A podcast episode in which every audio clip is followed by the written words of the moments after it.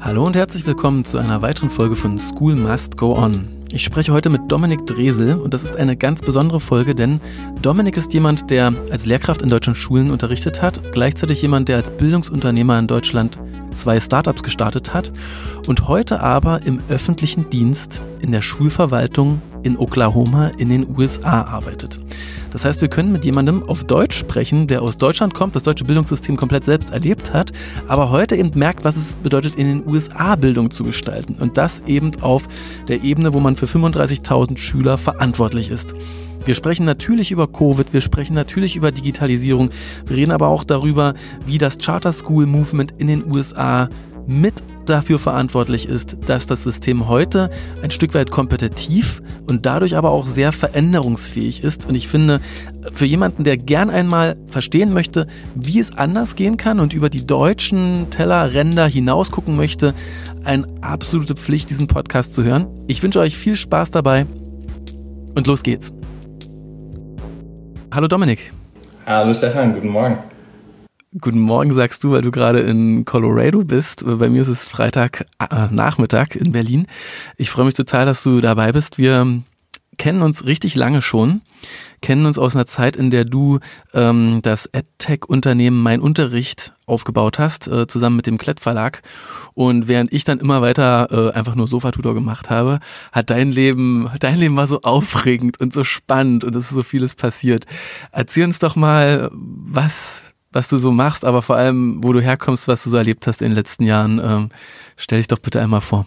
Ja, total gerne. Ähm, ich finde dein Leben übrigens unglaublich spannend. Also ähm, nur mal vorab.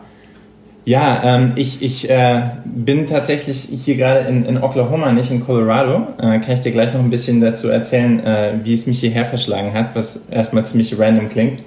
Ähm, ich äh, war immer für Bildung und für unternehmerisches Handeln äh, begeistert oder davon begeistert und, und habe, ich merke gerade, mir fällt es ein bisschen schwer, Deutsch zu reden. ähm, und und das, diese, diese Aussage geht mir heute so leicht von den Lippen, aber das, das, das war für mich ein ganz ein jahrelanger Findungsprozess. Äh, ich habe ich hab Schule als Schüler immer, immer genossen, mich aber auch immer unfrei gefühlt und äh, habe mich, hab mich nach langem Ringen so als, als 19-jähriger Abiturient gegen ein Lehramtsstudium entschieden und, und äh, habe dann auch in meinem, habe hab mich dann für ein BWL-Studium entschieden ähm, und äh, dann auch lange mit mir gerungen und habe dann äh, 2009, ich will gar nicht, gar nicht so lange da äh, mit meiner Biografie verbringen, aber ich habe 2009 ein Praktikum bei einer deiner ehemaligen einer, einer, einen, einen, ehemaligen Gast in deines Podcasts auch gemacht, und zwar der Bea Besse.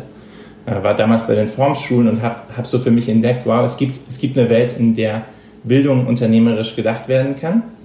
Und das hat mich begeistert und es hat so meinen mein, äh, mein Lebenslauf seit, seitdem eigentlich geprägt. Und, und habe so ein bisschen den, den Bogen geschlagen zwischen, ähm, mein erster Job war, war im öffentlichen Bildungswesen verortet. Ich war, war Fellow von Teach First Deutschland. Das werden die meisten deiner, deiner Podcast-Hörer wahrscheinlich irgendwie mal gehört haben. Das ist so ein Seiteneinsteigerprogramm für zwei Jahre ähm, und bin dann in die, in die Welt der Bildungstechnologie äh, eingestiegen, weil es auch so der, der logische, ja, die logische Verbindung zwischen Wirtschaft und, und Bildung irgendwie war. Und habe jetzt, äh, hab jetzt wieder eine Rolle im, im öffentlichen Bildungswesen hier in den USA habe so einmal den, den Bogen gemacht quasi. Genau. Wie ist denn das passiert? Du arbeitest äh, das eine Jahr bei Mein Unterricht, ähm, baust Mein Unterricht auf ähm, und, äh, und, und dann passieren noch so ein paar andere Sachen und plötzlich arbeitest du im, als deutsche Kartoffel äh, in, im US-amerikanischen Bildungssystem. Das ist so faszinierend. Ja, es ist ganz interessant, wenn man so die Geschichte im Nachhinein erzählt, dann, dann, dann klingt das immer so, so folgerichtig und, und natürlich war das auch eine, eine äh, entdeckerische Erfahrung, äh, kann ich sagen. Aber ich, ich kann mal so ein paar Punkte verknüpfen. Also ich habe mich schon in meinem Studium sehr, ähm, sehr stark mit, ähm, mit Innovationen im Bildungswesen befasst. Habe meine Diplomarbeit geschrieben über, über ähm, Charter Schools und über, über Innovation im US-Bildungswesen und hatte so eine Faszination mit, äh, mit der Art und Weise, wie Bildung hier organisiert ist. Und ähm, habe dann kam über mein Unterricht.de, was, wie du schon gesagt hast, ja eine, äh, so eine Art Startup von Klett war, ähm, kam ich dann, äh, habe ich dann selbst ähm, über den Blick in die USA ähm, eine, eine Notwendigkeit in Deutschland gesehen, was zu gründen. Äh, ein, ein, eine, eine, eine neue Form der, ähm, äh, der, der Verteilung von, von Unterrichtsinhalten, kann man, kann man vielleicht so beschreiben. Und ähm, habe mich aber zu dem Zeitpunkt damals schon, also als in der, in der Gründungszeit von Lehrermarktplatz.de, ähm, habe ich mich damals schon ähm, ähm, auch immer wieder mit Amerika beschäftigt und habe mich zeitgleich für einen Master in, in, in den USA beworben. Habe den dann auch bekommen, habe den dann aber immer wieder nach hinten verschoben, weil natürlich dann in, in Berlin und mit Lehrermarktplatz viele spannende Sachen einfach passiert sind. Habe das dann aber 2017 äh, wahrgenommen und habe hier meine Freundin kennengelernt. Und äh, bin dann nach meinem Master wieder für ein Jahr nach Berlin zurück und, äh, und äh, mich dann aber dafür entschieden, sowohl für den, für den Schritt für die Beziehung hier in die USA zurück und dann auch ähm, den Schritt zurück ins, ins öffentliche Bildungswesen, weil ich hier einfach die Möglichkeit gesehen habe, ähm, Bildung gestalten zu können, auch im öffentlichen Bildungswesen. Und das war immer so mein, mein Ding, das konnte ich als, als Teach First Deutschland Fellow nicht. Das hätte ich auch, glaube ich, als, als Lehrkraft so nicht gekonnt. Das war immer so mein, mein Thema. Ich kann mich da nicht frei entfalten in diesem rigiden, bürokratischen deutschen System und hier kann ich das.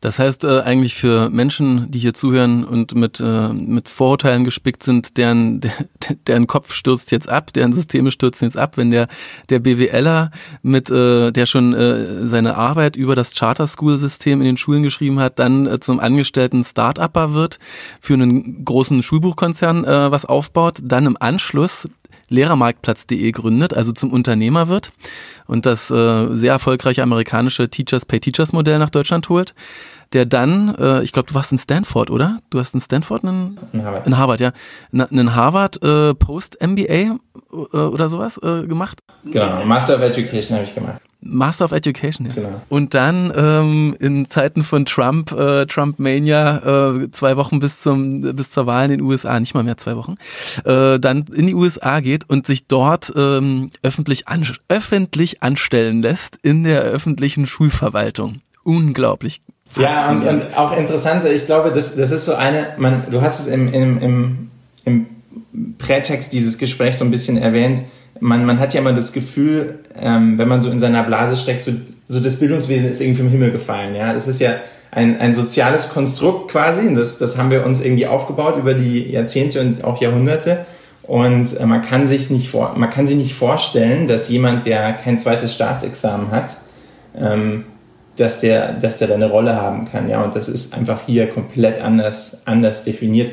Du hast auch gerade gesagt, der BWLer ist auch irgendwie ganz interessant. So die, diese eine Entscheidung Anfang 20 definiert, äh, definiert die ident berufliche Identität über, über so ein ganzes Leben. Das, das, ähm, das wird hier so nicht gesehen und das sehe ich auch heute nicht so. Also ich nenne mich auch hier I'm an Educator. Ja? Ich, ich habe immer im Bildungswesen gearbeitet.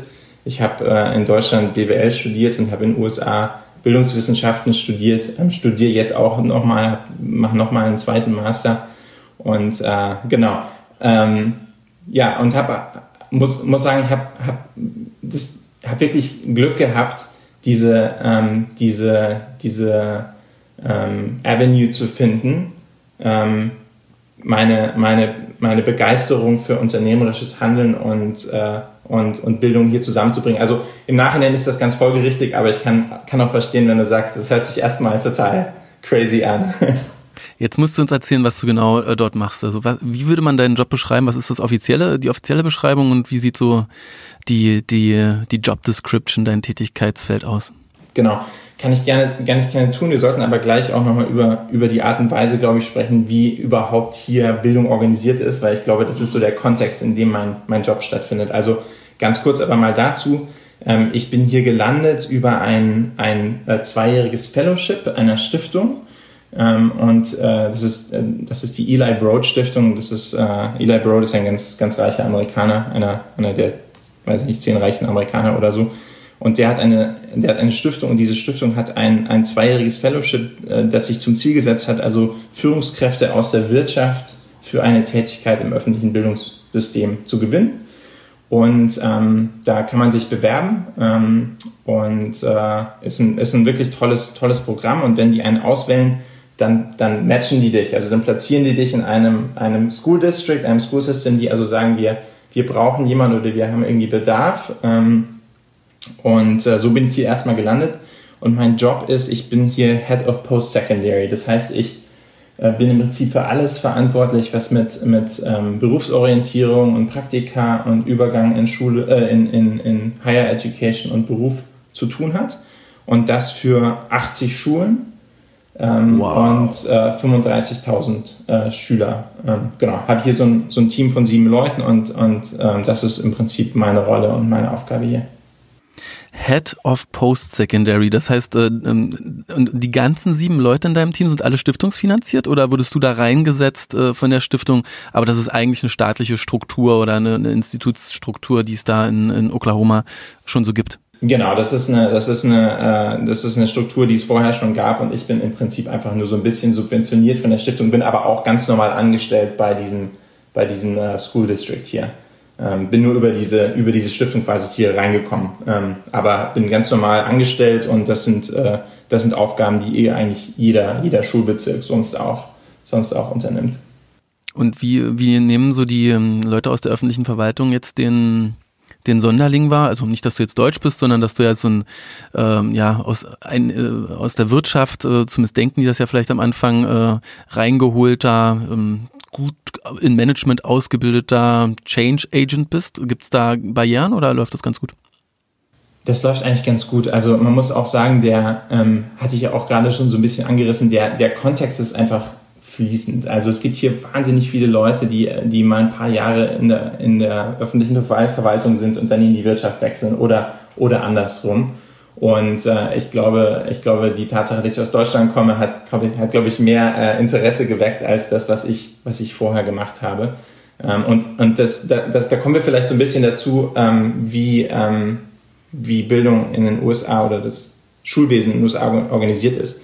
Ähm, kann ich gleich nochmal in, in, ins Konkrete gehen, aber die, die Headline wäre, es gibt einfach hier eine Management-Ebene, ähm, die Schule organisiert, die quasi über, ähm, über äh, einer, einer gewissen Zahl von, von Schulen äh, angesiedelt ist. Und da ist es völlig normal, dass die Leute, die, die das machen, dass sie äh, Manager sind, ja, dass sie auch MBAs haben. Und das sind oft, oft Lehrkräfte, die einfach, die, ähm, die aus dem Klassenzimmer kamen und sagten, ich will aber eigentlich eine Führungsaufgabe übernehmen. Und, ähm, und deswegen ist, ist das eigentlich völlig normal hier.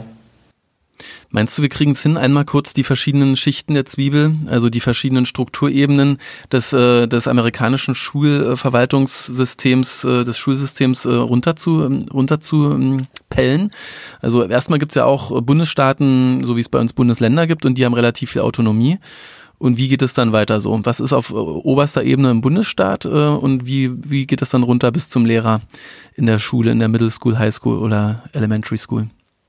Also gerne. Äh, ich, ich sag immer, wenn man, wenn man sich das Schulwesen hier in den USA so von ganz oben und ganz unten anguckt, dann gibt es eigentlich nicht so viel, was einem so als Unterschied auffällt. Ja? Also hast schon gesagt, föderales System, äh, das Federal Government, die Federal Government hier hat hier nicht so viel zu sagen. Ähm, und so als, als, als Schülerin oder Schüler hast du im Regelfall auch ein viereckiges Klassenzimmer und vorne steht eine Lehrkraft und du hast auch, hast natürlich kulturell so ein bisschen anders geprägten Unterricht, aber doch eine relativ ähnliche Unterrichtserfahrung. Ja?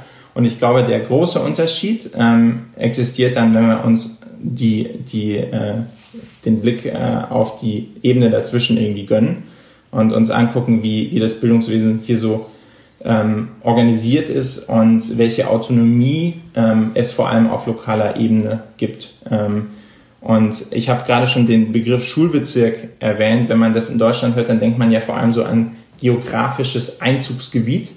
Und hier in den USA ist aber so, dass, ähm, dass der Public School District so eine Art kommunales Unternehmen ist, der ähm, äh, das übrigens demokratisch gesteuert ist, kann ich auch gleich noch was zu sagen, aber das den Auftrag hat, das örtliche Schulwesen mehr oder weniger in Gänze zu gestalten. In Deutschland ist ja so, das Kultusministerium ist wahnsinnig mächtig und die Schulen haben relativ wenig Gestaltungsspielraum. Dann gibt es auch noch die Kommunen und ich habe immer das Gefühl, dann gibt es immer so eine latente Unklarheit, wer verwalten soll und wer gestalten darf und wer überhaupt verantwortlich ist. Und hier ist ganz klar, wir setzen A natürlich die Vorgaben des, des Landes um, ähm, haben aber wahnsinnig viel Gestaltungsfreiraum jenseits davon. Das heißt, wir stellen Lehrer ein, wir bezahlen Lehrer, die sind nicht beim Bundesland angestellt. Ähm, wir machen alles, was hier so als Operations bezeichnet wird. Ja, wir sind ein Busunternehmen, wir sind ein, äh, ein, ein, ein äh, Catering-Unternehmen, wir, wir, machen, äh, wir bereiten quasi Schulessen für, für 35.000 Schüler vor jeden Tag. Wir bauen Schulen, wir ähm, kümmern uns um die ganze technische Infrastruktur. Und wenn man, wenn man jetzt quasi über alles, was so, so drumherum passiert, sich auch nochmal den, den Unterricht und, und äh, die Lehrpläne und die Fortbildung von, von Lehrkräften äh, ansieht, auch da, äh, haben wir eine unternehmerische Aufgabe, das zu gestalten. Und das ist so der, das ist, glaube ich, so der große Unterschied in der, in der Governance-Struktur. Und äh, wo, wo, genau bist du da jetzt? Also wie groß ist das Gebiet? Wie ist das abgegrenzt räumlich?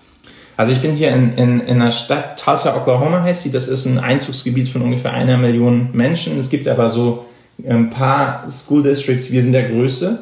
Ähm, und äh, genau, also wir, äh, ich, ich kann gar nicht sagen, wie viele, wie viele hunderttausend Menschen wir jetzt quasi bedienen mit unseren Schulen.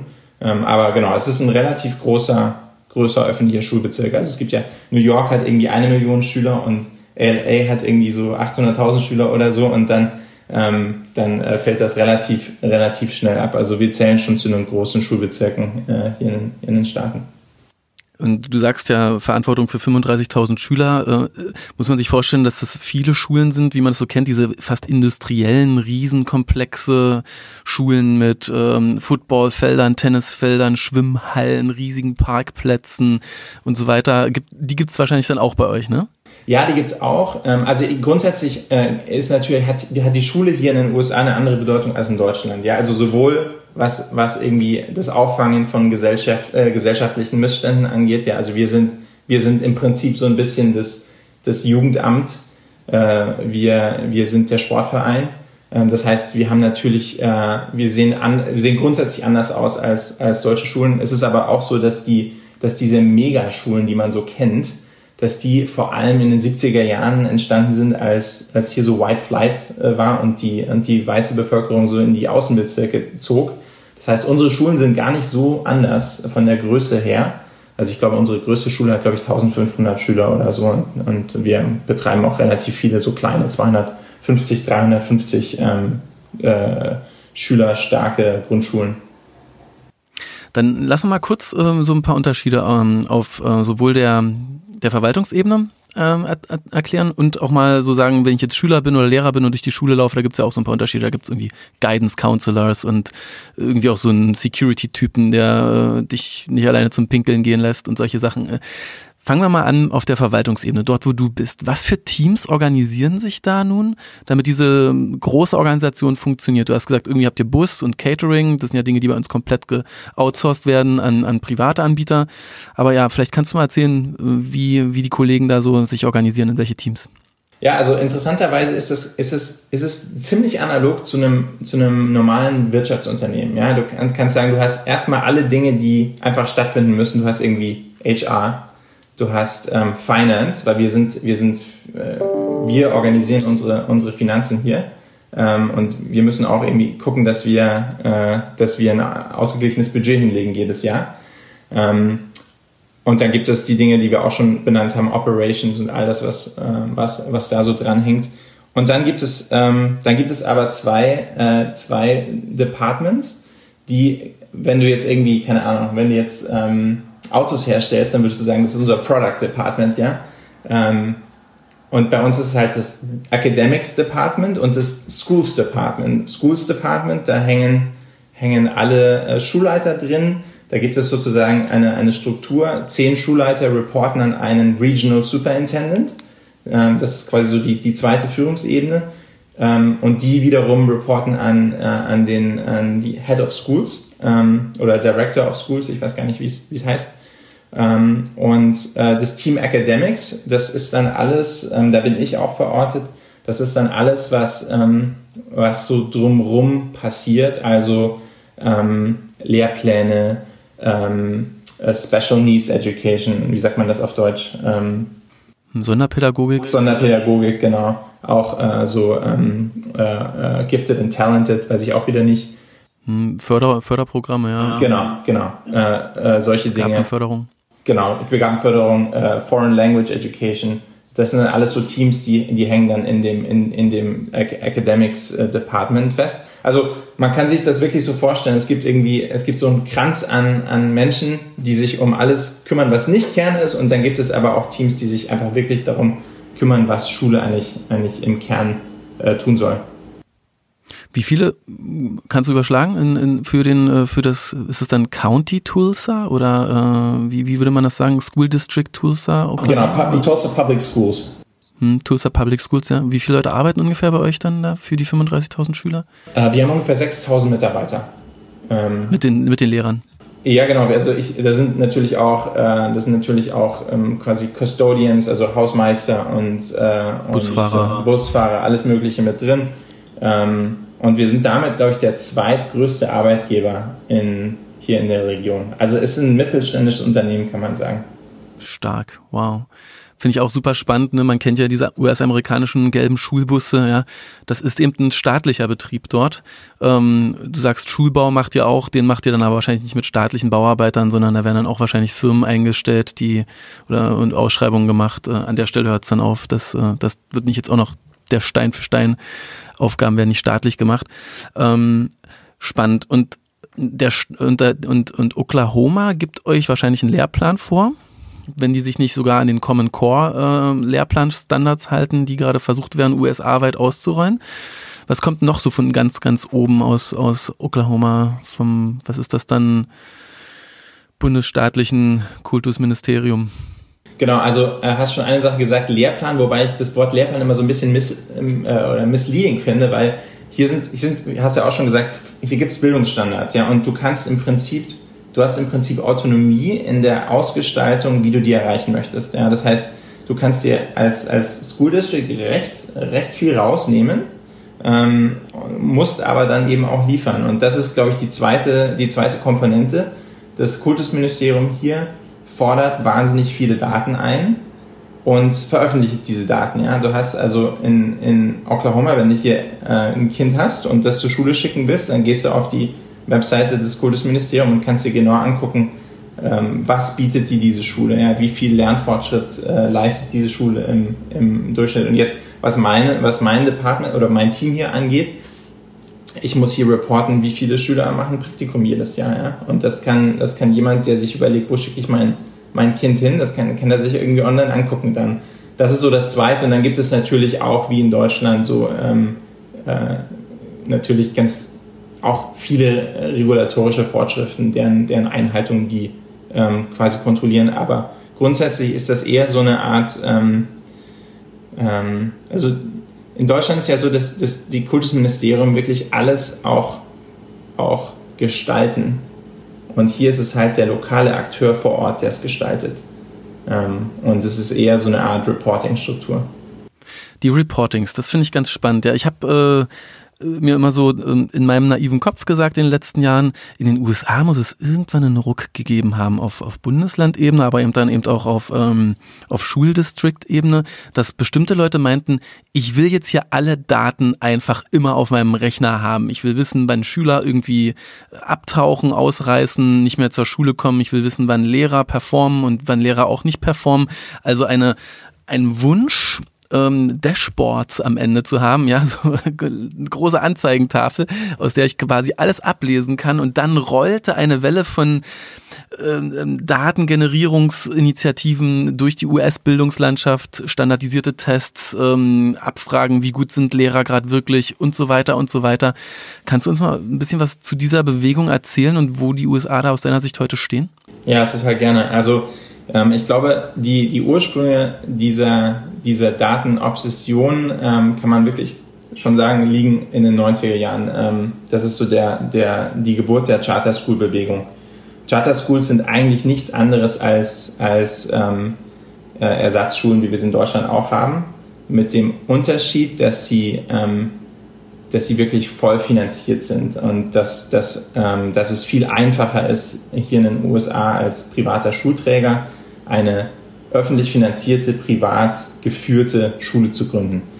Ähm, und das ist, das, das ist so eine große Bewegung seit, den, seit Anfang der 90er gewesen. Und die hat geführt dazu, dass Anfang der 2000er, also ich mache jetzt so ein bisschen, simplifiziere das, die Kausalität hier so ein bisschen, aber Anfang der 2000, 2000er Jahre hat, ähm, hat die, ähm, die Bundesregierung, also Federal Government, hat den sogenannten No Child Left Behind Act, ähm, äh, wie sagt man das, verabschiedet. Ähm, und, und das hat im Prinzip die die juristische, äh, den juristischen Rahmen für Dinge wie Common Core, also vergleichbare Standards, ähm, die dann auch entsprechend gemessen werden müssen, gesetzt. Ja, und dann ist es heute wirklich auch so, dass, ähm, dass da einfach viel Geld dran hängt. Also wie, ähnlich wie in Deutschland, wie mit dem Digitalpakt tatsächlich, hat ja die, ähm, die US, äh, US-Bundesregierung quasi ähm, auch ähm, die Möglichkeit, Gelder zu verteilen und, und das an, an gewisse Dinge zu koppeln. Und äh, so haben die im Prinzip diese, aus dieser Blackbox-Bildung, wo du irgendwie Sachen reinschiebst und am Ende kriegst du was raus, du weißt aber gar nicht, was so da in der, in der Mitte passiert, haben die doch ein sehr transparentes System gebaut. Und natürlich ähm, ist das, ist das ähm, also ich hatte, hatte ja vorhin schon gesagt, man, man hat so das Gefühl, äh, die Bildung fällt, ähm, das Bildungswesen ist immer vom Himmel gefallen, ja. Also wenn du als, als, als, als, als Deutscher hier in die USA kommst, dann kannst du dir das eigentlich nicht vorstellen, wie viel Transparenz hier herrscht. Und das ist erstmal was richtig Tolles. Also ich bin da großer Fan von. Ich glaube aber auch, dass es natürlich diese Effekte gibt, dass, ähm, dass erstmal werden die Dinge gemessen, die einfach zu messen sind. Ähm, und die, die zeigen natürlich nicht immer, was eigentlich passiert. Und B ist es auch so, dass natürlich ähm, über, über das Messen dann zum Teil wirklich der Mensch so ein bisschen in den Hintergrund äh, rückt und es wird nur noch auf Zahlen geguckt und es ist, glaube ich, auch eine Verkürzung dessen, was Bildung äh, sein soll. Aber müsste ich mich entscheiden zwischen einem System, in dem ich, äh, in dem ich eigentlich keine Ahnung von Kausalitäten habe und was da wirklich passiert und einem System wie hier, wo ich, wo ich quasi maximale Transparenz habe, dann würde ich mich für, für dieses System entscheiden. Jetzt mag so mancher Zuhörer sagen, wir messen auch, wir schauen uns auch an, wie die Zentralabiturnoten ausgefallen sind und wie auch der mittlere Schulabschluss, wenn es dann Zentralprüfungen gibt, wie die ausfallen. Und wir messen auch ein bisschen PISA und wir haben noch so zwei, drei andere Vergleichsstudien äh, deutschlandweit. Da, da sehen wir auch Daten. Mach's mal ganz konkret, ähm, wenn man so als Deutscher in, in die USA kommt, vielleicht als Lehrer oder als Elternteil. Was wird denn da alles gemessen? Was kann ich denn alles sehen? Ja, ähm, vielleicht vorangestellt ist es ganz interessant. Äh, meine Freundin macht ihren PhD in internationaler äh, in Educational Assessment und äh, die Deutschen sind da sehr gut. Also, die, äh, also TIMS und, und auch PISA kommen, kommen, ja, äh, kommen ja ursprünglich auch aus Deutschland. Also es ist ganz interessant, dass wir, dass wir tatsächlich in diesen, in diesen großen Vergleichsstudien, ähm, das, das tun wir, das können wir. Ähm, aber ich, ich mache es konkret. Also ganz konkret äh, wird hier ähm, jeder je, jede, jede Schülerin, jeder Schüler zweimal im Jahr ganz konkret gefragt, wie geht's dir? Wie äh, fühlst du dich wertgeschätzt? Fühlst du dich hier willkommen? Das heißt, es gibt hier so ein Social Emotional Assessment. Ja? Dieses Assessment ähm, fließt ein in die, in die Lehrerbewertung ähm, und auch in die Lehrervergütung. Ja, das heißt, wenn es da ein Muster gibt, dass deine Klasse das Gefühl hast, dass du, dass du äh, den Kindern nicht mit der entsprechenden Wertschätzung gegenübertrittst, dann merkst du als Lehrkraft sofort die Konsequenzen. Und im Guten wie im, wie im Schlechten. Ja, das, das, das, das ist gar kein, gar kein Bestrafungssystem, sondern das ist ein Verbesserungssystem, kann man sagen. Ähm, und dann kann ich natürlich, ähm, hat sich ja vorhin schon angerissen, als, als, als Elternteil kann ich mir ganz klar angucken, was bietet diese Schule ähm, und, und äh, was, was, äh, was wertschätze ich und wie, wie treffe ich diese Entscheidung. Also ich höre immer, ich habe selber keine Kinder, aber ich höre immer von, von, von Eltern in Deutschland, die diese Entscheidung treffen müssen und es ist wahnsinnig schwierig, mal rauszufinden, woran mache ich das eigentlich fest. Ja, und hier, hier kann ich mir angucken, okay, es gibt hier 20 AP-Courses, ja, das sind so, das sind so fortgeschrittene, fortgeschrittene äh, Kurse.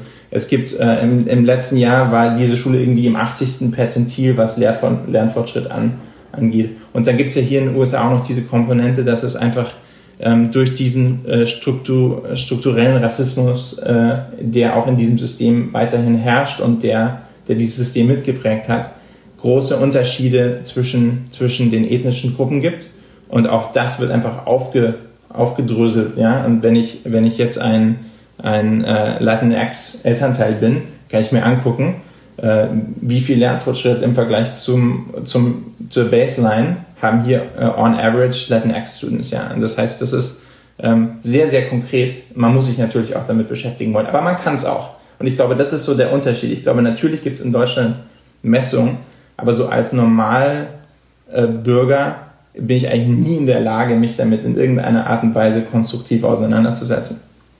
Also es gibt diese, okay, diesen Survey, diese Umfrage, wie, wie geht's dir ähm, psycho-emotional äh, im Unterricht, zweimal im Jahr.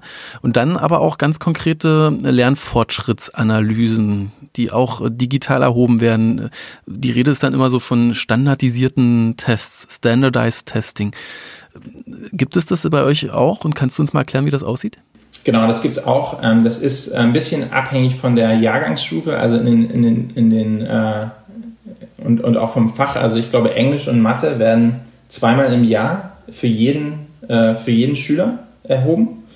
Und dann andere Fächer werden, werden nur in der siebten und der neunten Klasse erhoben. Ähm, aber genau, also jeder Schüler wird, wird zwei bis zum Teil auch viermal im Jahr auf seinen Wissensstand getestet in einem, in einem standardisierten Test. Und das äh, da wird dann oft, äh, wird dann oft nicht, da, da, setzt so ein bisschen die Kritik an, dass dann, dass dann natürlich ähm, ein, ein Interesse daran besteht, dass Kinder gut abschneiden und so ein bisschen Teaching to the Test betrieben wird.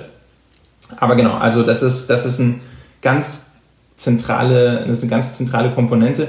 Und natürlich kann man auch sagen, dass, dass Bildung hier viel digitaler wird als in Deutschland oder schon ist und auch wird als in Deutschland und auch da, ähm, da viel mehr gemessen werden kann. Also wenn du auf einer deutschen Bildungskonferenz äh, vor, dich auf die Bühne stellst und sagen würdest, du schlägst standardisierte Tests vor, hast du 99,999 Prozent äh, der Zuschauer gegen dich.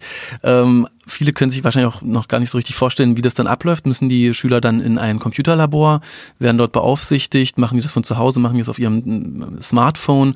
Hast du schon mal mitbekommen, wie die Aufgaben aussehen, was die da genau machen müssen, um getestet zu werden und wie die Geräte sind und in welchem Setting das alles passiert, wenn das äh, ein, zweimal im Jahr passiert? Ja, also ich glaube, das ist insgesamt gesehen noch ziemlich heterogen. Also es gibt, äh, es gibt äh, standardisierte Tests auf Papier, es gibt standardisierte Tests äh, auf, auf dem Laptop. Jetzt in Corona-Zeiten hatten wir tatsächlich, ähm, gab es die Möglichkeit äh, für Schülerinnen und Schüler das auch zu Hause zu machen, sogar auf dem Handy zu machen. Ähm, aber im, eigentlich ist es nichts anderes als eine Lernstandserhebung. Ja? Du hast in Deutschland ja auch, schreibst Tests, du schreibst Klausuren, du schreibst äh, äh, Arbeiten, wie es auch immer genannt wird es ist einfach, es kommt, es ist zentral gesteuert und die Daten werden dann zentral verarbeitet und auch zentral quasi verbreitet. Ähm, es ist nicht, äh, es ist, es ist nicht, äh, es ist nicht so der, der Teufel, der dann oft an die Wand gemalt wird. Ähm, genau, also. Die Deutschen haben ja auch immer das Vorurteil, das ist alles nur Multiple Choice in den USA und ich muss eh nur ankreuzen A, B, C, D und kann schon nach dem Ausschussprinzip herausfinden, was die richtige Antwort ist. Das ist natürlich, das ist, da, da müsstest du dich mal mit meiner Freundin unterhalten. Also da gibt es natürlich, äh, ist es natürlich einfacher, äh, Multiple-Choice-Tests zu designen äh, und die dann, die dann auszuwerten. Und das ist auch immer so, ich, ich, ich, ich glaube auch, man, man kann, wenn man über Schule in Amerika redet, ist es ganz schwer, das zu vergleichen mit einer deutschen Schule, weil die, die Gesellschaft ist hier anders, die Finanzierung ist anders. Ähm, und ich war auf einem Gymnasium, ich glaube, ich habe eine tolle Schulbildung erhalten. Ja, ich habe ich habe nie einen standardisierten Test gemacht. Ich habe, äh, ich habe, äh, wie nannte man das, Erörterungen geschrieben. Ja, und ich habe da viel mit, mitgenommen. Aber ähm, ähm, ich war auch als Lehrkraft an einer, an einer Hauptschule in Baden-Württemberg und, und war bestürzt über das Menschenbild und bestürzt über die, die Qualität der Bildung, die den Schülern dort geboten wurde. Und ähm, deswegen, ich glaube, standardisierte Tests sind, sind keine Bedrohung, sondern es ist eine Bestandsaufnahme. Ja? Und wer nicht weiß, wo er sich befindet, äh, der kann sich auch nicht orientieren. Ja? Das ist so ein bisschen so mein, mein Credo dabei. Das Interessante finde ich dann ja auch, dass die äh, Testergebnisse wirklich äh, auch für den Lehrer Konsequenzen haben. Also mein gefährliches Halbwissen sagt, dass äh, sogar das Lehrerhonorar, das Gehalt zum Teil abhängig von den Testergebnissen ist. Und ich finde es beeindruckend, wie die Lehrer, auch die Lehrer ähm, Unions, also die, ähm, was ist Union jetzt, jetzt spreche ich auch kein Deutsch mehr, äh, die Gewerkschaften äh, da eben auch dann äh, mitgehen, während ja in Deutschland oder generell überall auf der Welt Lehrer als Einzelkämpfer im Klassenzimmer 100 Prozent Autonomie über das, was im Klassenzimmer passiert, ähm, sich eigentlich ja nicht gern messen lassen, vergleichen lassen oder vielleicht sogar ähm, äh, ja, variabel bezahlen lassen wollen. Aber das ist in den USA auch Realität heute, nicht wahr? Ja, natürlich nicht ganz unumstritten und ähm, äh, ich glaube, das ist auch, äh, das ist auch ein, ein, kultureller Shift, der einfach stattgefunden hat in den letzten 20, 30 Jahren. Ähm, du hast natürlich in den USA ähm, das Beamtenwesen so nicht ähm, und aber ich glaube, du hast grundsätzlich eine größere man, man darf dieses, man darf dieses, äh, hatte ich auch vorhin schon angerissen, man darf dieses Standardized Testing System ähm, nicht als Bestrafungssystem verstehen, sondern ich glaube, ganz viele, ganz viele Lehrkräfte haben auch so den Shift gemacht. Ich weiß dadurch auch, dass ich gute Arbeit mache. Ja, und wenn ich, wenn ich, wenn es da irgendwie ein Problem gibt, wenn ich zum Beispiel, und das ist, das ist, das ist so ein ganz großes Thema hier, wenn ich Implicit Bias in mein Klassenzimmer trage und die weißen äh, äh, Schülerinnen und Schüler schneiden alle gut ab und die schwarzen nicht, dann will ich das doch wissen. Und dann will ich doch äh, Tools bekommen, um dem gegensteuern äh, zu können. Sonst mache ich meinen Job nicht gut, ja. Am Ende des Tages ist es das. Und die Tatsache, dass ist es eher auch so, dass, glaube ich, mit finanzieller Belohnung gearbeitet wird als, als mit Bestrafung. Ähm, genau. Also ich glaube, das ist, nicht, es ist immer noch, nicht, man, man fühlt sich immer natürlich nackt, wenn man bewertet wird. Ja, es ist immer, immer ein Thema und, und klar, man will nicht äh, dargestellt werden als jemand, der, der seinen Job nicht gut macht. Aber, aber gleichzeitig ist es auch so, dass es gibt, glaube ich, keinen, es gibt wenige Berufe, äh, in denen ähm, so sehr auf, also wenig auf das Endprodukt geguckt wird, ähm, äh, als, als, äh, als der, der Beruf der Lehrkraft. Und das, ja, halte ich, halte ich in heutigen Zeiten, wo man einfach auch so viel messen kann, ohne wirklich disruptiv äh, da in den Unterricht zum Beispiel einzugreifen, halte ich für, ja, nicht, ähm, nicht vermittelbar letzten Endes, ja. Und das Hast vielleicht, ja, sorry, mach, sag mal. Hast du das Gefühl, die ganze Debatte um, um Schulentwicklung und Qualität, du hast jetzt angesprochen, struktureller Rassismus, implizite Bias, implizite Verzerrungen ähm, bei, bei den Lehrkräften. Das sind ja Diskussionen, die die müssten wir in Deutschland auch alle führen. Ja, ist ja nicht so, dass wir äh, kein Rassismusproblem haben. Und äh, hast du das Gefühl, die ganze Debatte um Schulentwicklung, die findet auf schon einer, einer nächsten Stufe statt? Man ist da schon weiter, man diskutiert da schon über andere Themen, man ist äh, lösungsorientierter oder probiert mehr Sachen aus, um dem Ganzen wirklich zu begegnen und ja praktisch was zu ändern? Total. Ich glaube, ich glaube, das hat natürlich auch wieder viel damit zu tun, wo sich diese Gesellschaft gerade befindet. Die haben ja auch so ein Moment of Reckoning, so eine ähm, so, ein, so ein Moment der, äh, der Auseinandersetzung mit sich selbst. Und das Schulsystem hat natürlich eine Riesenrolle zu spielen in der, in der Verfestigung von Strukturen, aber auch im Aufbrechen von, von Strukturen. Aber es hat eben auch wahnsinnig viel mit zu tun, dass ähm, A, ähm, äh, die Datenlage so ist, dass man auch diskutieren kann, dass es, dass es eine Sprache gibt, um über, über diese Dinge zu diskutieren und dass es auch eine Autonomie gibt, mit diesen Dingen äh, umzugehen und was zu verändern. Und ich wollte, ich wollte gerade so den, den, den Bogen auch nochmal schlagen. Ich glaube, eine, eine Sache, die auch die, das deutsche Schulwesen ganz stark vom US-Schulwesen unterscheidet, ist die Rolle der Eltern. Ja, du hast vorhin irgendwie nach Lehrern gefragt und, und Schüler hatten wir auch so ein bisschen angerissen. Du bist als ähm, Elternteil, du trägst einen, ähm, einen Rucksack mit Geld äh, rum. Ja? Du hast irgendwie ein, quasi ein Bildungsbudget und du kannst mit diesem Bildungsbudget äh, du musst nicht zu uns kommen, sondern du kannst auch zur Charter School äh, äh, am anderen Ende der Straße gehen. Und das heißt, wir ähm, müssen, wir stehen im Wettbewerb um dich. Ja, und wenn du nicht zu uns kommst, dann fehlt uns das Geld. Dann können wir weniger anfangen. Ähm, das heißt, wir sind irgendwie, wir haben den Auftrag und wir haben auch die Notwendigkeit, sicherzustellen, dass du mit der Entscheidung zufrieden bist. Ja, und du hast nicht nur eine demokratische Rolle, du kannst nämlich das School Board äh, wählen, das wiederum unser Aufsichtsrat ist, sondern du kannst auch ganz klar Demokratie mit den Füßen, du gehst einfach woanders hin, ja. Und, und das glaube ich, das, das pusht natürlich die Debatte, ja, weil du, weil du ganz, weil du, du hast, eine, du hast einfach Eltern, die bringen sich da sehr stark ein und die haben auch die Handhabe, hier dieses öffentliche Schulsystem äh, äh, in, in, in eine Richtung zu schieben, ähm, die du, glaube ich, in Deutschland so nicht hast. Ja, ich glaube, das ist auch nochmal ein wesentlicher Unterschied. Die Eltern sind einfach als Lobbygruppe gut organisiert, als, dem, als Stakeholder in der Demokratie sind die Eltern dort einfach mächtiger, besser organisiert als jetzt vielleicht der Landeselternrat oder der Bundeselternrat in Deutschland oder die Familienverbände, die es noch gibt. Ja, äh, und, und, und ich, Lobbygruppe hört sich, hört sich echt so tendenziös so ein bisschen an. Ich weiß, du meinst es nicht so. Ne? Eltern sind am Ende des Tages sind unsere Kunden. Ja, mhm. also, also ich weiß das, auch wenn, da wird jetzt einer oder andere mit den Augen rollen und sagen Kunden und Produkt und so weiter, aber wir müssen Bildung äh, ermöglichen, die unsere, äh, unsere Eltern, denen wir dienen, äh, zufriedenstellt. Ja, wenn das nicht der Fall ist, dann haben wir unsere, machen wir unseren Job nicht. Und dann haben die die Möglichkeit, woanders hinzugehen. Und deswegen weiß ich gar nicht, ob die sich organisieren, aber das ganze System ist einfach ausgelegt, dass die grundsätzlich mehr, mehr Macht oder mehr Handhabe oder mehr, äh, mehr Freiraum in ihrer, in ihrer Wahl haben. Genau wenn man sich mal überlegt, wie, du hast jetzt mehrfach schon das Wort Charter School erwähnt, ich denke, ähm, wir, wir müssen das noch kurz erklären, ja. Äh, Charter, auf Deutsch würde man Charta sagen, ja. Also ich glaube ursprünglich mal gedacht, äh, als Spezialisierung, stell deine Schule unter eine bestimmte Charta, sei eine spezialisierte Schule, dann kannst du dich selbstständig machen als Schule, dann kannst du gegründet werden und kannst in Konkurrenz zu staatlichen Schulen gehen.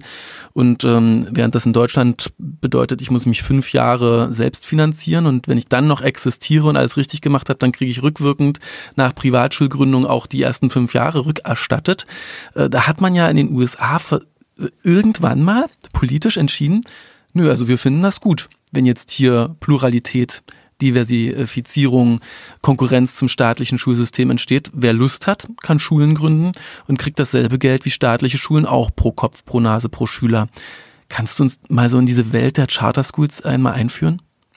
Total und gerne. Und, und, und das ist auch eine interessante Thematik, weil ich glaube, da, da kreuzen sich auch gewisse politische Strömungen mit, äh, mit gewissen Realitäten, die einfach zur, in der Gründungszeit der Charter Schools vorhanden waren. Ich, ich gehe mal darauf ein, was ich damit meine. Aber ähm, ich, ich glaube, der, der grundsätzliche Gedanke ähm, der Charter School ist, ähm, ist äh, ein, ein, ein, dem, dem öffentlichen Bildungswesen ein Wettbewerb äh, äh, äh vor die Nase zu stellen, der das öffentliche System besser macht. Es war immer, es war, glaube ich, immer der Grundgedanke, ähm, wir sind als großes, als großer Tanker nicht so handlungsfähig wie, wie eine kleine Schule, die sich, die sich gründet, die auch dann finanziert wird und auch handlungsfähig ist, ohne, wie du sagst, fünf Jahre erstmal aus irgendwelchen Spendentöpfen leben zu müssen. Ähm, die kann uns aber wiederum zeigen, was funktioniert. Ja, und, und wenn, ich, wenn ich mir so angucke, warum sind Charter Schools entstanden? Die sind entstanden, weil der Staat hier, und das ist immer noch der Fall, das ist auch bei uns der Fall, glaube ich, seinen Job nicht macht. Ja? Also du kannst einfach, wenn du ein schwarzes Kind in einer US-Großstadt bist, dann, dann ist das, was du da von den öffentlichen Schulen bekommst, ist einfach nicht gut. Ja? Und, das, und das, es behindert deine Social Mobility und es behindert quasi den American Dream. Ja, du kannst nicht aufsteigen, wenn du, wenn du, wenn du so eine Schulbildung bekommst, die, die die, das Papier nicht wert ist, auf dem sie gedruckt ist. Ja? Und daraus kam die Charter School Bewegung A. Und B ist natürlich auch immer in den USA immer der Kontext, ähm, äh, der Staat soll sich eher raushalten und, und soll vielleicht finanzieren, aber soll nicht selbst umsetzen. Und da haben sich, glaube ich, so zwei, äh, zwei Strömungen gefunden, die, äh, die das, äh, die das ähm, dann ermöglicht haben. Genau, und, und ich glaube auch, wie mit allem Charter, es gibt wirklich sehr, sehr gute Charter Schools. Es gibt wirklich sehr, sehr gute Charter Schools, die, äh, und es ist ein, ein Blessing, dass es die gibt. Und es gibt auch richtig schlechte. Es gibt auch For-Profit Charter Schools und es gibt auch Charter Schools, die nie existieren dürften. Und es gibt auch Charter Schools, die ähm, äh, quasi in so einer Perversion der, der Geschichte ähm, dann weiß nicht, KIP kennt man zum Beispiel, ist auch, ist auch ähm, ein bisschen, bisschen so gehypt und, und ein, ein, großer Kritikpunkt an KIP zum Beispiel ist, ist, dass die so fast schon so ein militärisches System eingeführt haben, um, um quasi die Kinder aus, aus, aus, äh, aus sozioökonomisch äh, äh, äh benachteiligten Schichten quasi, ähm, ja, um die da quasi rauszuholen, ja, und dann dann geht man in so eine Schule und dann sieht man, dass die Kinder alle gleich aussehen und die sind alle irgendwie gleich angezogen und die marschieren da in ihren, die marschieren da ins Klassenzimmer und das ist alles ein bisschen militärisch. Ähm, KIP ist eine äh, Kette, ne? Eine Privatschulnetzwerk, sagt man, glaube ich, nicht Kette, aber ein großes Network, Charter School Network. Genau, genau. Und die an sehr erfolgreich. Die haben, die, die, äh, die haben großen Erfolg in dem, was sie tun. Ähm, aber ist natürlich auch so, dass die sich dann auch sagen, okay, um zu überleben, müssen wir gute Testergebnisse liefern. Und um gute Testergebnisse zu liefern, müssen wir wahnsinnig standardisiert sein. Und dann äh, ist natürlich auch mal so die Frage, wie, wie viel kannst du dich da als, als, als Mensch, als Kind entfalten. Und deswegen, es gibt immer Vor- und Nachteile, ähm, aber ich glaube, unter dem Strich ist es einfach auch so, dass es, ähm, dass es äh, in Deutschland hast du ja auch äh, im Grundgesetz äh, die, die Freiheit kodifiziert, Schule zu gründen und Schule zu machen. Und dadurch, dass es aber nicht finanziert wird, ist einfach ähm, ist de facto äh, besteht diese Freiheit in vielen Fällen nicht. Hier ist es einfach zu Ende gedacht und es gibt gute Effekte und es gibt negative Effekte. Ich persönlich glaube, die, die positiven Effekte äh, überwiegen sowohl für die Eltern, die sich dafür entscheiden, als auch für uns, weil wir gucken uns das auch an, was, was machen die und, äh, und mit wem stehen wir da im Wettbewerb. Also ganz grob kriegen die dann wahrscheinlich so geschätzt 4000 Dollar pro Jahr pro Schüler, würde ich jetzt sagen, äh, in den USA und können damit machen, was sie möchten.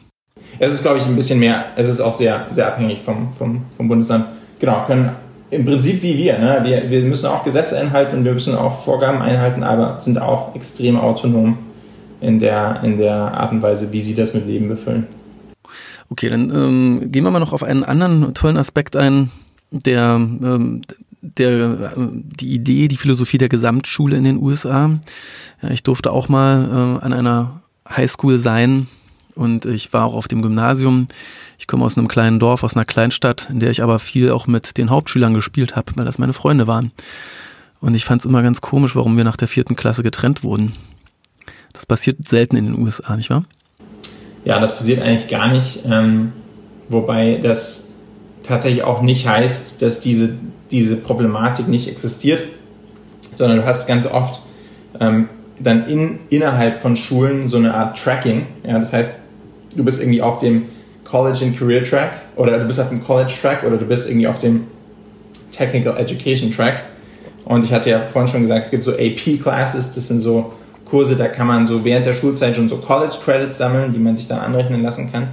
Ähm, also du hast, du hast, und dann hast du natürlich ähm, auch, ja, du hast dann eher so das Thema, es gibt wirklich sehr, sehr, sehr gute Highschools und dann gibt es Highschools, die sind einfach nicht gut. Ja, die sind, die sind schlecht äh, in, in, in dem, was sie, was sie, was sie objektiv ähm, äh, für ihre Sch Schülerinnen und Schüler leisten. Und das ist gar nicht so ein gut, guter, guter Topf, schlechter Topf, sondern die sind dann einfach auch historisch oft in, in, in benachteiligten Vierteln, haben dann auch äh, entsprechend ähm, weniger Ressourcen. Es gibt hier unsere beste, äh, unsere beste Highschool hier, die hat eine eigene Stiftung, ja, da wird quasi ähm, so ein bisschen dieses, diese, dieses, ähm, ja, dieses zentrale, äh, äh, diese zentrale Finanzierung wird da so ein bisschen übergangen, sondern die können sich dann halt nochmal einen Bus kaufen oder ein Stadion bauen oder so.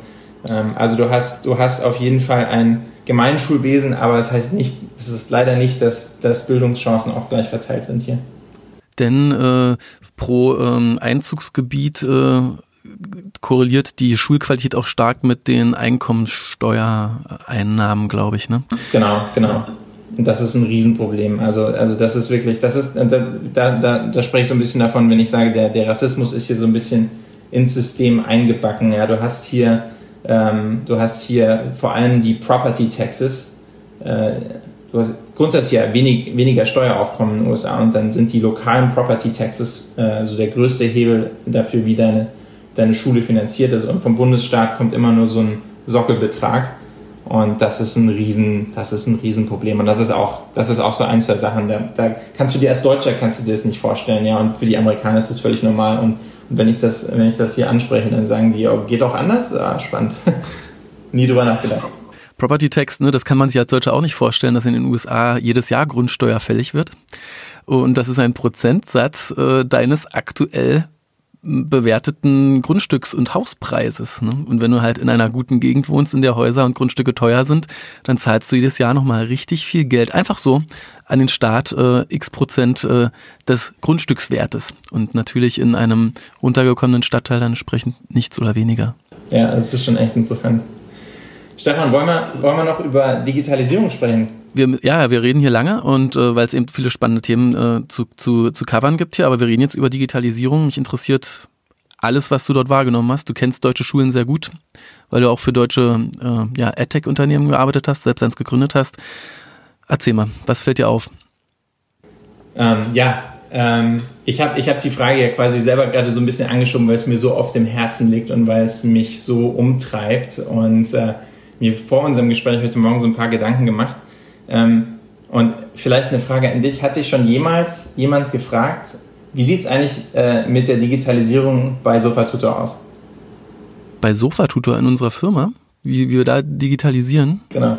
Hat sich noch nie jemand gefragt, oder? Man, man, denkt ja, wir sind ein Digitalunternehmen, also haben wir das ja hier alles, die Weisheit mit Löffeln gefressen. Genau, genau. Und ich glaube, das ist so, also das ist so der, der Punkt, den ich machen möchte. Ich glaube, so die Frage nach, nach Ausstattung und nach Digitalisierung, also ich bekomme, ich bekomme wahnsinnig oft diese Frage gestellt, wie ist eigentlich die Ausstattung und wie steht es eigentlich um die Digitalisierung in, in amerikanischen Schulen und meine, und so meine, mein, mein, mein Standard-Approach, das zu beantworten, ist inzwischen so, diese Frage stellt nur jemand, ähm, bei, dem, bei dem das Thema ein Thema ist, bei dem, bei, bei dem das Thema nicht stattfindet. Ähm, wenn, du, wenn, du hier, ähm, wenn du hier jemanden fragst, wie, wie, wie geht ihr eigentlich mit der Digitalisierung um, dann, dann verstehen die die Frage erstmal nicht.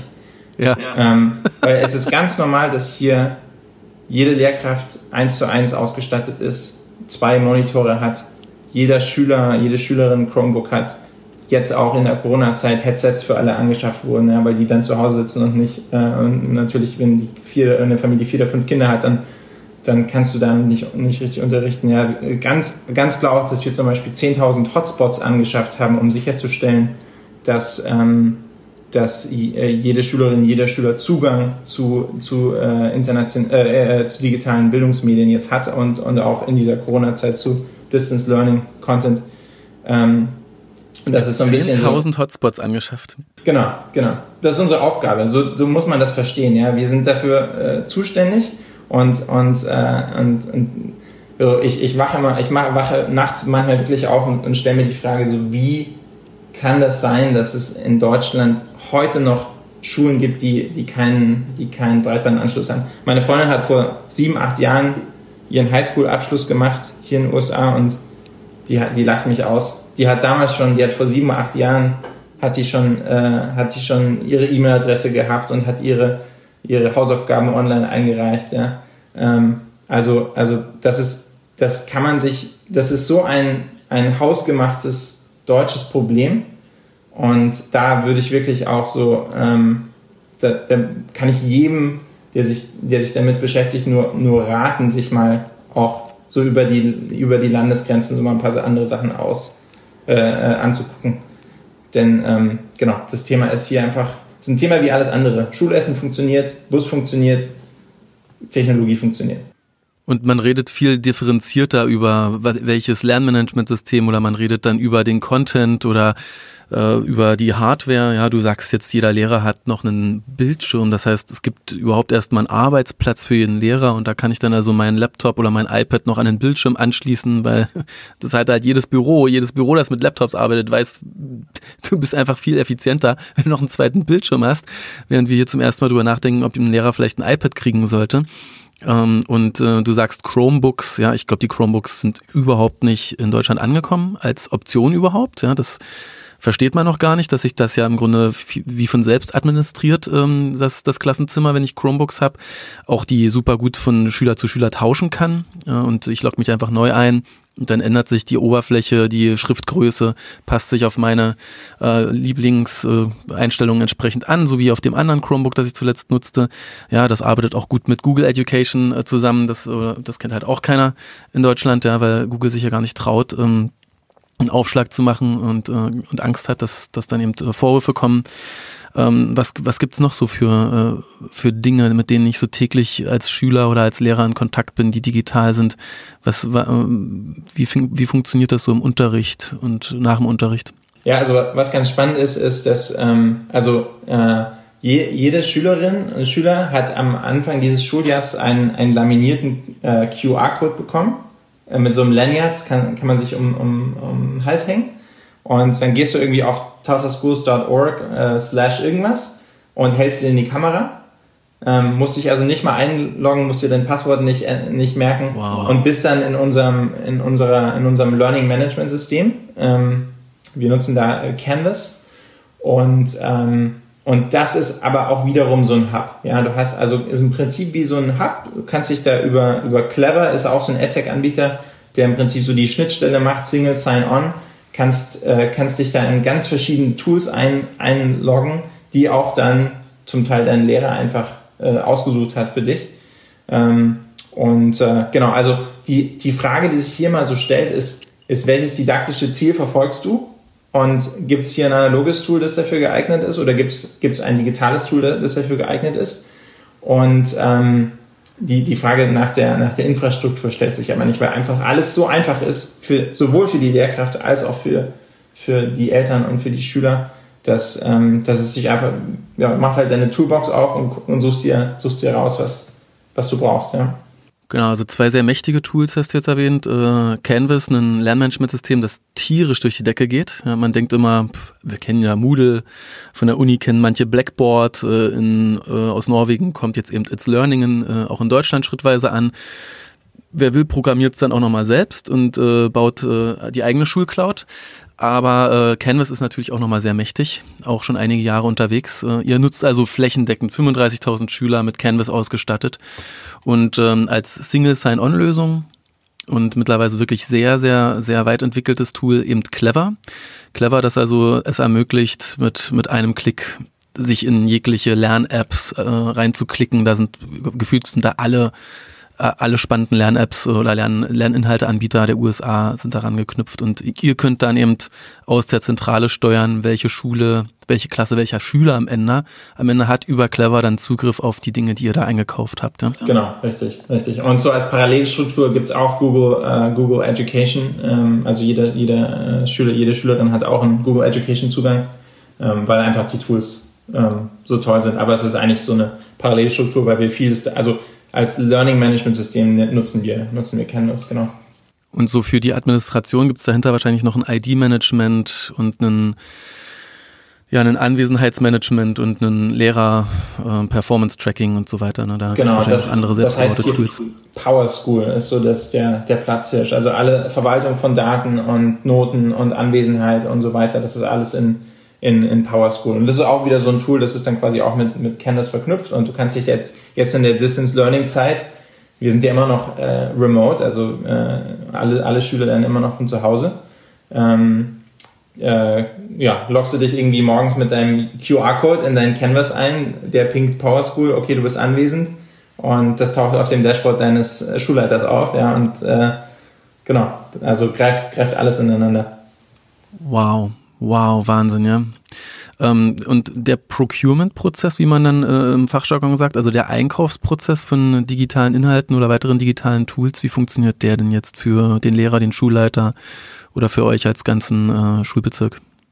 Genau, also da, da ist auch, ähm, auch wieder so, dass ähm, hier quasi auf der District-Ebene unser Academics Department gewisse Entscheidungen trifft und jetzt zum Beispiel sagt, äh, wir äh, entscheiden uns jetzt für dieses, also auf, auf Deutschland übersetzt würde man sagen, dieses Schulbuch, wobei es hier auch zum Teil wirklich äh, Curricula gibt, die gar nicht mehr gedruckt werden oder die du dir nochmal ausdrucken kannst oder zuschicken lassen kannst, sondern die aber eigentlich, eigentlich äh, rein digital sind. Und dann ist es auch so, dass, dass Schulleiter und auch zum Teil ähm, Fachschaften oder Lehrkräfte auch eigene Budgets haben, um das noch zu ergänzen, wenn sie wollen. Ähm, ich glaube, weiß ich nicht, kann da keine Zahl, irgendwie so 50 Dollar pro Schüler pro Jahr oder so gehen an die Schule. Ähm, genau, also vielleicht liege ich da jetzt auch falsch, aber das ist, glaube ich, so eine Zahl, die habe ich mir mal irgendwie im kleinen Hand abgespeichert. Wahnsinn. Das heißt, der Schulleiter selbst kann mit seinem Kollegium dann entscheiden, hey, äh, wir wollen noch das und das und äh, dann beantragen wir das entsprechend beim School District. Das wird dann für uns dort zentral eingekauft und äh, dann geht's weiter. Ja? Genau, richtig. Und gibt es Menschen, die jetzt da so diesen Change, ja, wir würden jetzt äh, sagen in Deutschland, wir brauchen jetzt digitale Kompetenzzentren in jedem Bundesland, die als Beratung, Berater, als Change Agents eben zu den Schulen gehen und denen erklären, was für spannende Tools sie nutzen könnten, wie sie die in den Unterricht einbinden und wie die auch gekauft werden können, vielleicht sogar zentrale Verhandler, um eben Mengenrabatte zu kriegen. Gibt's ähm, Gibt es diese Berater bei euch, die von Schule zu Schule schwirren? Oder wo, wo wird denn so Neues ausprobiert? Wo wird so Innovation rangezogen? Wer bringt denn so die spannenden neuen Tools und Inhalte digitaler Art in die Schulen und am Ende auch in den Unterricht an den Lehrer? Mhm. Ja, spannende Frage. Habe ich vorhin gar nicht erwähnt, hätte ich vielleicht vorhin schon anreißen können. Also wir haben natürlich auch hier das Thema Lehrerfortbildung ähm, ist natürlich auch äh, so eine Kernfunktion unseres District, unseres, unser, unseres District Offices quasi. Ähm, und äh, da kann man, glaube ich, zwei Sachen sagen. Also erstmal, ich, ich weiß gar nicht so viel über Lehrerfortbildung in Deutschland, ehrlich gesagt. Ähm, ich, ich, als ich damals selber an der Schule war, habe ich das de facto nicht mitbekommen, kann aber, kann aber den Grund haben, dass ich, dass ich keine klassische Lehrkraft war. Ähm, aber hier ist es also so, dass es ein Team gibt, ähm, die, die nichts anderes machen. Ja? Und die, äh, ich weiß gar nicht, wie viele Tage im Jahr, aber es sind mindestens 14 Tage, die dedicated time für Lehrer, sich fortzubilden. Also ich glaube, die letzte Woche der Sommerferien ist eine reine Fortbildungswoche. Jeden Mittwoch gibt es jetzt, glaube ich, drei Stunden Fortbildung. Also jeder, jeden, jeden Mittwochnachmittag drei Stunden Fortbildung. Und dann sind über das Jahr hinweg immer mal wieder äh, gewisse Fortbildungstage auch geblockt äh, meistens so Brückentage, wo dann der, der School District auch geschlossen hat, aber, aber Lehrkräfte ähm, quasi äh, äh, ja, arbeiten müssen oder, oder lernen müssen sozusagen. Also das ist auch wahnsinnig, äh, wahnsinnig professionell und, und hier zentral gesteuert.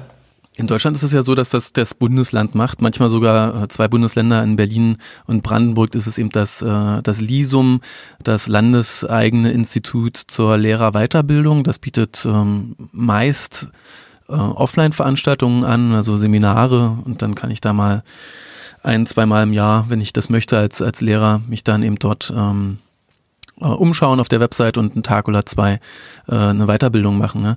Ähm, das heißt, ihr zieht es viel näher ran an die Basis. Bei euch passiert das im School District. Also man nennt das dann, glaube ich, auf Englisch PD, Professional Development. Ja, da gibt es ein eigenes Team, das sich eben nur mit den, mit dem, mit den Lehrer, mit dem Lehrerpersonal und dessen Weiterbildung beschäftigt bei euch, ja? Genau, richtig. Und, und interessanterweise ähm, auch auf, auf Schulleiterebene. Also es gibt wirklich äh, Leadership Training und Leadership Tracks. Äh, ist auch immer so die Frage, äh, äh, du, du hast hier so einen richtigen Karrierepfad. Ja? Du, wenn, du, wenn, du, wenn, du, wenn du Verantwortung übernehmen möchtest, dann kannst du, kannst du Assistant Principal werden, dann kannst du Principal werden dann kannst du irgendwann Regional Superintendent werden und, und wenn du quasi ganz oben angekommen bist, dann bist du Superintendent des ganzen Bezirks. Und, und da gibt es natürlich dann, dann auch wirklich professionelle Strukturen, die dich da ranführen und die dich da ausbilden. Und auch wiederum, da würde ich sagen, weiß ich nicht, wie es in Deutschland funktioniert, aber ich weiß, dass es hier extrem professionell aufgesetzt ist. Jetzt ähm, lass uns mal über Corona sprechen und über die Schülererfahrung und die Lehrererfahrung in dieser Zeit. Wir haben ähm, das, das IFO-Institut in Deutschland, das hat festgestellt, dass ungefähr die Hälfte aller Schüler gar keine Videokonferenz erlebt haben in diesem Frühling. Und regelmäßige Videokonferenzen gab es bei unter fünf Prozent aller Schüler, wenn ich das jetzt richtig erinnere. Ja? Die haben regelmäßig Videokonferenzen gemacht, die Hälfte gar nicht. Und ja, irgendwie, sagen wir, 45 Prozent hatten vielleicht eine in der Woche. Videokonferenzen. Das heißt, äh, das am meisten geteilte äh, Medium war das Arbeitsblatt, das eben äh, häufig dann abfotografiert wurde oder ausgefüllt werden musste und zurück abfotografiert, zurückgeschickt wurde, per E-Mail, oft über private E-Mail-Adressen der Lehrerinnen und Lehrer, ja, weil weit mehr als die Hälfte der deutschen Lehrer keine ähm, betriebliche oder ja, berufliche E-Mail-Adresse haben. Ja, ich ähm, sehe dich jetzt auch über Zoom, während wir sprechen, du schüttelst den Kopf. Das kann der, das kann der Hörer hier nicht ähm, so mitbekommen. Erzähl mal, das entsteht ja ein Wahnsinnsdruck auf das System gerade und wahrscheinlich bei euch auch nochmal ein krasserer Druck, weil dann auch noch die ganzen Charter Schools ja diese schnell, schnellen, wendigen Speedboote sind, die dann auch noch mehr drucken und auslösen auf das staatliche Schulsystem. Wie war es denn bisher? Wir nehmen das Ganze hier auf Mitte, Ende Oktober äh, und es bricht gerade die zweite oder dritte Welle eben auf, auf uns ein. Aber wie war es denn bisher? Ja, super spannende Frage, ähm, super spannendes Thema. Ähm, nochmal so ein bisschen als Kontext, es gibt ja hier nicht mal eine, eine Präsenzpflicht. Es gibt zwar eine Schulpflicht, aber du kannst ja als Elternteil auch immer, konntest, konntest, konntest von einem Jahr schon irgendwie dein Kind in eine, in eine rein virtuelle Schule schicken oder auch dein Kind einfach zu Hause selbst unterrichten. Ja, was man, da kann man auch wieder viele Meinungen zu haben. Ähm, aber diese Option bestand auch vor Corona schon und natürlich, Corona hat natürlich wahnsinnig viele Eltern erstmal dazu getrieben zu sagen, okay, ich habe überhaupt keine Lust auf Präsenzunterricht ähm, und ich suche mir Alternativen, wenn ihr sie nicht schafft. Ja, und das heißt, dass wir, dass wir natürlich sofort gesagt haben, wir müssen eine rein virtuelle Schule gründen. Haben wir gemacht. Haben wir im Februar haben wir eine, äh, gesagt, wir müssen es gründen. Im April hat diese Schule gestartet. Eine rein virtuelle Schule. Glaube ich, 6.000 unserer, unserer 35.000 Schüler sind jetzt quasi darüber geswitcht ähm, weil sie gesagt haben, okay, egal was passiert, ich will dieses Schuljahr komplett virtuell unterrichten. Wow. Also äh, äh, quasi äh, Choice for Parents, ja, das, das, das, so manifestiert sich das dann. Und dann, ähm, interessant, ich finde die Frage echt interessant, weil viele, viele Themen, über die wir jetzt gesprochen haben, schon zeigen sich da wieder, ja. Wir haben lokale Autonomie und wir haben auch lokale Pflicht zu gestalten. Das heißt, wir haben irgendwie sofort gesagt, wir müssen Geräte kaufen, wir müssen Hotspots kaufen, wir müssen Lehrer ausbilden und das in, in einer richtig, also in einer Rekordzeit irgendwie auf die Beine gestellt. Ich glaube auch, dass das so eine Bürokratie, was wir ja immer noch sind, auch wirklich auch gefordert hat. Also das hat man schon gemerkt, das hat schon geächtzt im Gebälk. Aber wir haben es gemacht. Und was Thema Daten angeht, ja, du hast, äh, also wir gucken uns jede Woche an, wie viele Schülerinnen und Schüler sind nicht engaged. Ja, und wie, wie viele Schülerinnen und Schüler, äh, wie viele Minuten haben die on average letzte Woche gelernt. Ja. Also dieses, diese Idee, dass, ähm, dass du als, als, als, als Schülerin oder, oder Schüler äh, einen Sommer lang oder diese ganze Zeit lang keine Videokonferenz hast, das ist absurd hier. Also du hast, du hast hier, du hast natürlich eine andere Schulerfahrung jetzt, aber es ist, es ist nicht so so viel anders. Ja, du hast immer noch deine Klasse irgendwie online, alles funktioniert weiterhin. Und äh, ich habe das den ganzen Sommer gesagt, ich, ich war immer, bin immer davon ausgegangen, dass diese zweite Welle kommt und man muss wirklich sagen, im, im, im Februar kam die erste und da haben wir angefangen, uns Gedanken zu machen und heute stehen die Strukturen.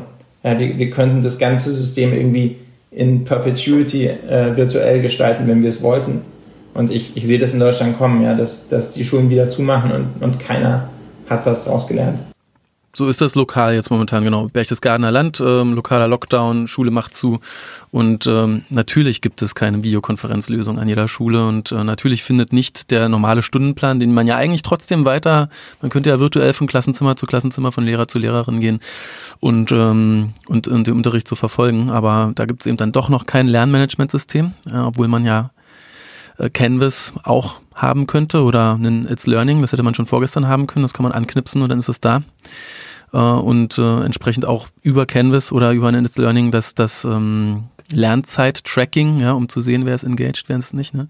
Spannendes Learning, was wir hier haben, was auch das IFO-Institut festgestellt hat, ist, dass die große Schere zwischen den Schülern jetzt nicht unbedingt aufgeht zwischen sozioökonomischer Herkunft, ähm, ja, ähm, hohere oder niedrige so, soziale Schicht, sondern zwischen äh, leistungsstark und leistungsschwach. Leistungsschwächere Schüler büßen massiv ein, weniger Lernzeit, weniger Motivation, ja, hängen am Rechner, hängen am Smartphone, hängen vor der Glotze. Stärkere Schüler, leistungsstärkere Schüler das kennen wir auch von Sofatutor, ja, denen fällt es immer leichter, sich selbst zu verorten auf dem aktuellen Lehrplan, sich zu motivieren, die richtigen Dinge zu finden, die sie brauchen, um sich selbst Dinge beizubringen. Die brauchen da weniger Unterstützung, die müssen nicht mit unseren Lehrern chatten und ähnliches, sondern die finden sich in der Navigation komplett selbst zurecht und hangeln sich eben von einer äh, Lerneinheit zur nächsten. Aber das ist natürlich bei euch dann ganz anders, wenn man sich morgens einloggt und dann eben den Unterricht virtuell per Video haben kann. Ich finde es natürlich nochmal total beeindruckend, dass ihr sagt, ihr könnt aus euren 35.000 ähm, Schülern und dann wahrscheinlich 4000 äh, bis 5000 Lehrern, die ihr habt, eben mal eben schnell eine neue Schule formen und dann wahrscheinlich Personal neu äh, allokieren und sagen, wir gründen die jetzt neu. Und ihr hattet ja eben genau diesen äh, Sommerschul, diese Sommerschul, diese, diese Sommerferienpause, in der haben dann also viele, viele Eltern einfach die Schule gewechselt, ja es gab einfach einen Schulwechsel faktisch. Das hat ja in Deutschland keiner gemacht. Wo sollst du denn auch hingehen, ja? Aber viele Familien waren dann so dynamische Entscheider und haben gehandelt, ja. Genau, und das, das ist aber auch so eine, die, wir, wir wurden natürlich auch gefragt. Ja, wir, wir, haben dann, wir haben dann den Auftrag bekommen, jetzt lasst euch bitte was einfallen, denn wir müssen irgendwie im, im Herbst darauf reagieren. Also genau, ich, ich will übrigens, das will ich nur nochmal äh, on record sagen, ich, das ist, gibt natürlich hier auch echt Probleme. Ne? Du hast, ich hatte ja vorhin schon gesagt, dass, dass, ähm, dass die Schule hier in der Gesellschaft auch eine andere Rolle hat und viel mehr auffangen muss. Und die Tatsache, dass wir jetzt geschlossen sind und dass wir, ähm, dass wir zum Beispiel nicht diesen, diesen Raum bieten können, das, ist, das hat natürlich Effekte auf, auf Kinder. Und ich glaube auch, dass natürlich, wenn du aus einem, aus einem Nicht-Akademiker-Haushalt kommst du auch mit Distance Learning irgendwie mehr struggles. Ähm, also das ist natürlich auch hier kein, kein Zuckerschlecken, aber klar, also wir haben darauf reagiert und, und ich glaube, das, das ist vielleicht so ein bisschen, da, da merkst du schon, Stefan, so das finde ich so toll an dieser Aufgabe hier, dass, dass, dass ich wirklich das Gefühl habe, ich, hab, ich kann hier den Unterschied machen, ich kann hier Bildung mitgestalten und ich kann hier gerade, ich meine, das war jetzt natürlich ein Zufall, dass ich jetzt gerade in dieser Zeit auch hier bin, ähm, aber ähm, ich weiß ja nicht, also wenn ich, wenn ich mir vorstelle, ich wäre in meiner alten Schule gewesen in Deutschland und, und, und, und, und ich hätte mir irgendwie, die, ich, hätte, ich hätte auch irgendwie drüber nachgedacht, was kann man denn jetzt machen? Aber ich hätte eigentlich, hätte vielleicht so als Einzelkämpfer in diesem System so ein bisschen agieren können, aber, aber, aber hätte das nicht so voranpushen können, das würde mich fertig machen, ja. Und das habe ich hier also, eine, habe hier eine ganz andere Erfahrung jetzt. Was wahrscheinlich eben auch, wie du eingangs ja schon mal gesagt hast, daran liegt, dass äh, du mit tollen Leuten arbeiten kannst, die alle wahnsinnig viel, viel Veränderungswillen haben, ja, wenig Brain Drain. Die Leute gehen nicht von Bezirksebene auf Landesebene und dann in Berlin hast du ja oft die Situation, dass die Menschen auf jeder Position mehr Geld verdienen. Ja, also du verdienst auf Bezirksebene weniger als auf Landesebene. Und wenn du dann in der Hauptstadt, der Bundeshauptstadt noch wohnst, dann gehst du doch noch am liebsten in die ähm, Bundesbildungsverwaltung oder in irgendwie die Verwaltung, weil du da noch mehr Geld verdienst. Ähm, hast du generell das Gefühl, es wird gut bezahlt? Bildungsarbeit in den USA? Also vielleicht zwei Punkte zu diesem Thema. Ähm, ich habe auch in Deutschland, auch an meiner Schule das Gefühl gehabt, ich arbeite mit tollen Leuten zusammen aber die sind einfach alle ausgebrannt. Also ich habe wirklich in, meiner, in meinen zwei Jahren habe ich irgendwie zwei wirklich tolle Lehrkräfte gesehen, die auch gesagt haben, ich habe keine Lust auf dieses System. Und hier ist es halt anders. Hier, hier habe ich, hab ich mich ein bisschen umgeben von tollen Leuten und die beflügen sich gegenseitig. Also ich habe keinen großen, ähm, ich, mach, ich, hab, ich sehe keinen großen Unterschied zwischen meiner Arbeit in meinem Berliner Startup, wo ich mit tollen Leuten zusammengearbeitet habe, die, die alle was wollten und alle was gestalten konnten und wollten und den Leuten hier. Also das ist, glaube ich, der Unterschied. Ähm, die, äh, die zweite Frage Bezahlung. Ähm, ich würde sagen, das ist so einer der Kritikpunkte, die ich habe am US-System. Der hängt aber gar nicht so sehr am System selbst, sondern, sondern an der Art und Weise, wie hier über Steuern nachgedacht wird. Ja, du hast einfach grundsätzlich weniger Steueraufkommen und dementsprechend hast du auch weniger Geld. Und ich kann nicht sagen, dass äh, Lehrkräfte hier gut bezahlt sind. Und das ist natürlich ein Problem, weil du dann auch ähm, viele, viele Leute hast, die sagen, okay, ich finde den Job eigentlich toll, aber ich kann es mir eigentlich nicht leisten, als Lehrkraft zu arbeiten. Ähm, das ist nicht überall so und das ist, da gibt es auch wieder Abstufungen. Ist natürlich auch so, wenn du, wenn du dich äh, lange bewiesen hast und wenn du gute, äh, gute Leistungen bringst, dann kannst du hier auch richtig gut verdienen. Ja, und, und ich, ich sage jetzt mal, unser, unser, unsere Superintendent, das kann ich sagen, weil das ist eine öffentliche Zahl, die verdient, glaube ich, 350.000 Dollar im Jahr. Also das ist, die ist, die ist richtig, richtig gut bezahlt und ich verdiene hier auch äh, echt gutes Geld. Ähm, 350.000 350.000 für äh, die Superintendents. Wie viele haben die? Wie viel habt ihr davon dann auf dem, äh, in dem School District mit 35.000 Schülern? Sorry, ich habe äh, 350.000 gesagt. Ich weiß nicht, hast du es richtig verstanden? Genau. Ja, 350.000 Dollar hm, pro Jahr. Genau, das ist, äh, das ist eine, also das ist der, ah, ja. Mhm, mhm. der Endgegner quasi.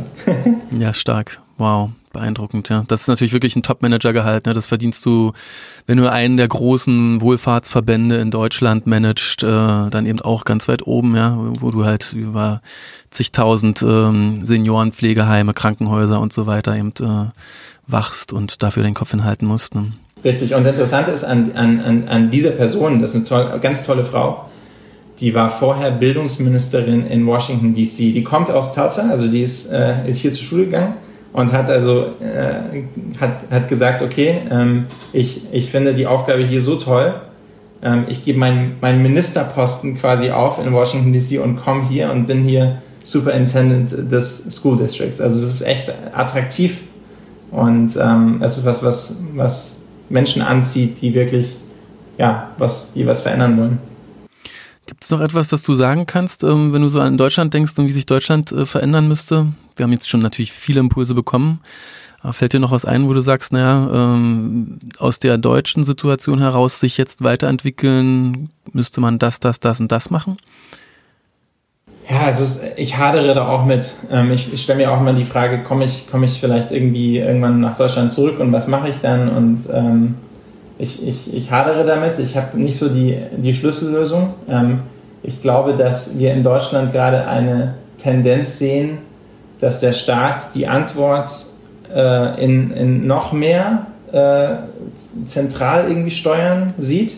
Also wenn ich mir jetzt überlege, jetzt, jetzt werden irgendwie, äh, also hunderte von Millionen Euro werden es wahrscheinlich sein, die da in irgendwelche Schulclouds und irgendwelche Plattformen gesteckt werden, ähm, anstatt dass man sagt, okay, man, man, man kann dieses Geld in, eine, in, in einen, einen Wirtschaftszweig stecken, der im Zweifelsfall das besser kann und günstiger kann und schneller kann ähm, und man kann gleichzeitig die Autonomie an, an die Schulen geben und an die Schulleiter geben und die auch in Verantwortung nehmen, ähm, da, damit dann zu arbeiten. Ich glaube, das ist so das, ist so das Thema. Ähm, aber wie, äh, wie man so eine Bürokratie aufbricht, keine Ahnung. Also wer mir das er, äh, erzählen kann, äh, ich glaube, am Ende des Tages ähm, äh, ist die Rolle des, des Schulleiters unglaublich wichtig, weil ich glaube, der, das habe ich in verschiedenen Kontexten schon gesehen, äh, wenn du einen guten Schulleiter hast, ähm, der im Zweifelsfall auch mal sagt, okay, die Regel interessiert mich jetzt nicht, weil ich stelle irgendwie das Schülerwohl und das Elternwohl voran, dann kann der auch oder, oder die kann auch relativ viel im bestehenden System machen. Das heißt, glaube ich, das wäre so vielleicht mein, mein Quickfix irgendwie äh, die Rolle des Schulleiters irgendwie aufwerten. Aber ich glaube, grundsätzlich ist es eine, eine Mentalitätssache, es ist vor allem aber auch eine, ähm, eine Frage der Governance und wie, wie funktioniert das System hoffe, das war jetzt eine befriedigende Antwort.